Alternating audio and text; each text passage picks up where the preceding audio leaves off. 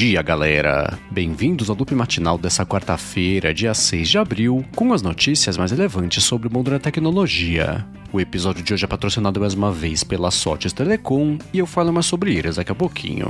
Quem fala aqui é o Marcos Mendes e hoje no seu loop matinal do Loop Infinito eu vou começar falando sobre a Amazon, que agendou 83 lançamentos de foguetes pelos próximos 5 anos para colocar em órbita 3.200 satélites para o projeto Project Kuiper. Essa iniciativa dela é basicamente uma concorrente aí da Starlink da SpaceX, mas está longe aparentemente o lançamento aí dessa versão dela. É que para esse ano, por enquanto, a Amazon pretende colocar em órbita só dois satélites para poder fazer os testes aí e ver se vai a coisa toda funcionar, para aí sim, pelos próximos cinco anos, colocar o resto, que são mais de 3.200. Agora, ainda sobre as coisas da Amazon, pintou mais uma polêmica envolvendo a criação de sindicatos que faz tempo que ela tenta impedir. Na verdade, em Nova York foi formado o primeiro sindicato de funcionários da Amazon. Isso depois é de muito vai e vem, acabou perdendo essa queda de braço. Isso está motivando funcionários da Amazon e outros estados também, especialmente pessoal de galpões, a colocar em prática aí as votações, né, poder fazer o sindicato e coisa desse tipo. E a Amazon segue também tentando impedir que isso aconteça.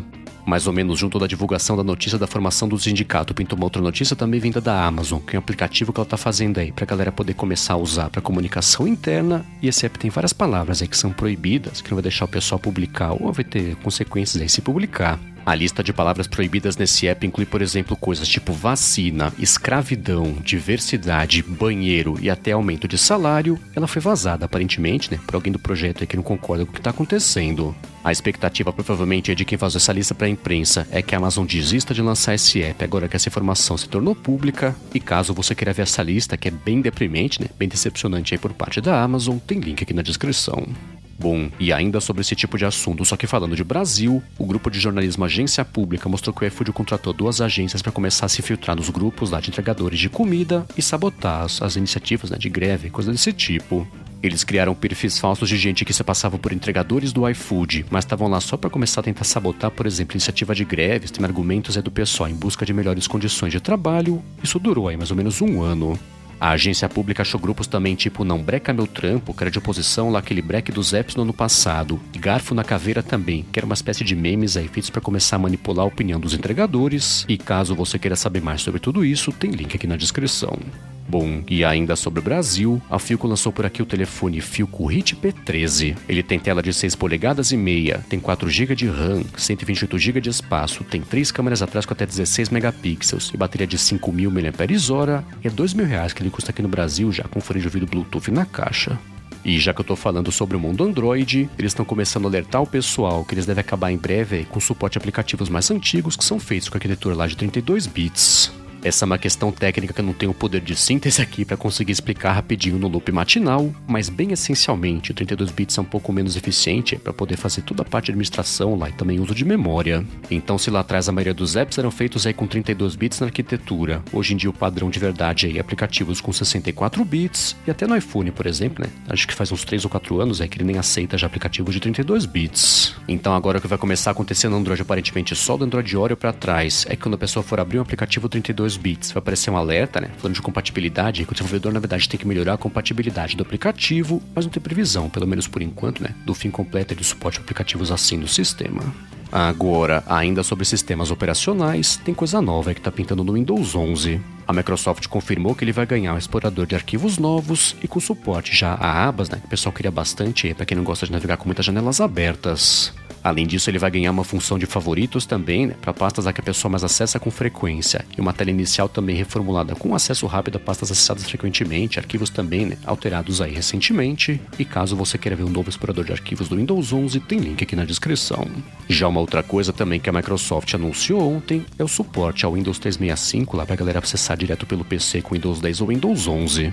O Windows 365 é mais voltado para empresas e bem basicamente o computador na nuvem que a empresa pode contratar para o funcionário ter acesso aí a partir de qualquer lugar, né? Também a partir de qualquer computador e vai pintar suporte nativo agora poder acessar isso aí direto lá pelo Windows 10 ou Windows 11. Então a Microsoft anunciou uma coisa chamada Windows 365 Boot, que é um jeito novo de inicializar o computador direto lá conectado no computador da pessoa na nuvem. E tem a versão Switch também, que se ela está logada no Windows 11 normal, né, ou 10 também, ela consegue fazer o login lá no PC dela na nuvem. A Microsoft falou que ela está trabalhando também no jeito da pessoa acessar o PC dela na nuvem e conseguir usar depois, mesmo sem conexão com a internet, mas não tem prazo, pelo menos por enquanto, é para o lançamento dessa última função. Bom, a seguir eu vou falar do primeiro resultado de verdade aí do fato do Elon Musk ter comprado 10% do Twitter, mas antes disso eu vou tirar um minuto aqui do episódio para agradecer a Sotes Telecom pelo patrocínio aqui hoje do Loop Matinal. A Sotes Telecom é uma operadora de voz e dados que oferece soluções de telefonia para empresas e ela tem um serviço de PABX na nuvem, que é a solução perfeita para sua empresa ter facilidade, mobilidade e também de instalação de ramais e de linhas telefônicas. Com o PABX em nuvem da Sotes Telecom, você implementa ramais da sua empresa totalmente pela internet, sem precisar, por exemplo, de uma nova fiação, e ela tem uma série de ferramentas também de gerenciamento que deixa você, por exemplo, ter um painel de relatórios aí online para acompanhar as métricas de ligações das suas equipes e coisa desse tipo. Além disso, com o PABX em nome da Sorte Telecom, você tem custo zero de comunicação entre a matriz e as filiais. Então, além de ter facilidade para administrar os ramais e ter acesso a métricas também de ligações das suas equipes, você economiza também comunicação interna. Uma outra coisa legal é que nas regiões de São Paulo e São Bernardo do Campo, a Sotos Telecom oferece também link aí dedicado de fibra ótica para empresas. Então, para quem está procurando qualidade de serviço, flexibilidade e preços baixos também de investimentos em serviços de voz, entre em contato com a Sotes Telecom que eles vão te ajudar. Acesse o site deles que é sotes.com.br, S-O-T-H-I-S.com.br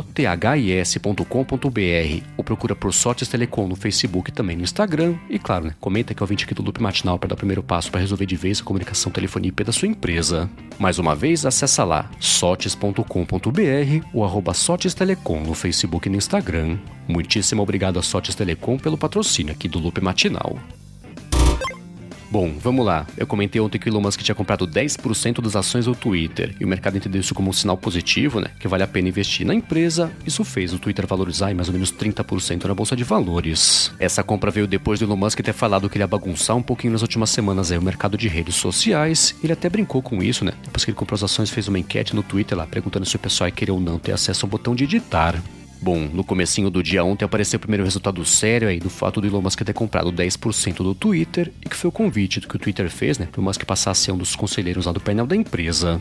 Ficou combinado que o mandato dele vai até o ano de 2024, e ainda assim, só se ele concordar também e não comprar mais de 15% é somado das ações do Twitter, e parece que ele concordou, né? Que ele confirmou aí também agora que faz parte do painel. Aí, comentando essa novidade, o CEO atual do Twitter, que é o Parag Agrawal, falou que ele tá empolgado aí com o Musk, né? Que é bem ativo no Twitter, para passar a fazer parte do conselho da empresa. E o Musk também, né? Falou que ele tá ansioso para fazer mudanças grandes aí nos próximos meses. Quem deu pitaco também foi o Jack Dorsey, que é o fundador e duas vezes CEO do Twitter. Falou que é uma coisa boa, né? Que o Musk é bastante crítico do Twitter. Vai ser bom que ele vai ter acrescentar lá pro painel. As ações subiram de novo, coisa de 2%, depois de uma alta inicial de quase 10% na bolsa de valores.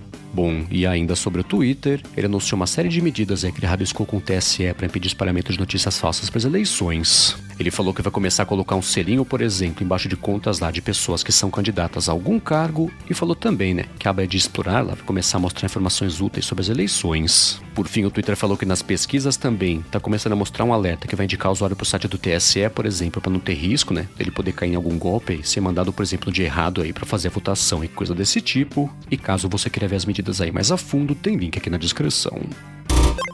E enquanto isso, no mundo da Apple, ontem foi a vez do analista Ming Chi Kuo falar sobre o futuro aí da linha dos AirPods e confirmar que está sendo um fracasso de vendas aí os AirPods 3. Ele falou que a Apple errou na estratégia dos AirPods 3, que ela manteve a venda também a versão 2, e o pessoal acabou comprando a 2 aí para economizar, né? Não tem motivo é para gastar um pouquinho a mais e comprar essa terceira geração, e que ela não vai repetir isso aí quando for lançar os AirPods Pro novos também. Ele falou que para não repetir esse erro, a Apple vai descontinuar os AirPods Pro 2 quando chegar o momento aí de lançar os AirPods Pro 3, e falou também, né, que ela cortou em 30% já a fabricação dos AirPods normais 3 aí, porque tá sendo um fracasso de vendas. E ainda sobre a Apple, encerrando aqui o episódio de hoje, ela confirmou as datas aí da WWDC desse ano. Ela falou que a conferência anual para desenvolvedores dela vai rolar nesse ano entre os dias 6 e 10 de junho e confirmou que mais uma vez ela vai ser inteira digital, né? Totalmente também de graça.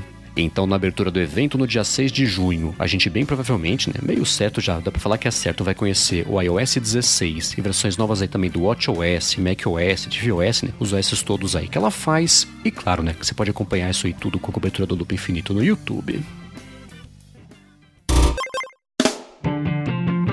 É isso aí, galera. O loop matinal do Loop Infinito vai ficando por aqui. Se você quiser se inscrever no canal do Loop Infinito no YouTube, o link tá aqui na descrição do episódio lá no loopmatinal.com, junto com os links das notícias que comentei hoje. Já se você quiser falar comigo no Twitter, procura por MVC Mendes que eu tô sempre por lá. Obrigado pela audiência, obrigado a Sortes Telecom também pelo patrocínio aqui do Loop Matinal, e eu volto amanhã de manhã.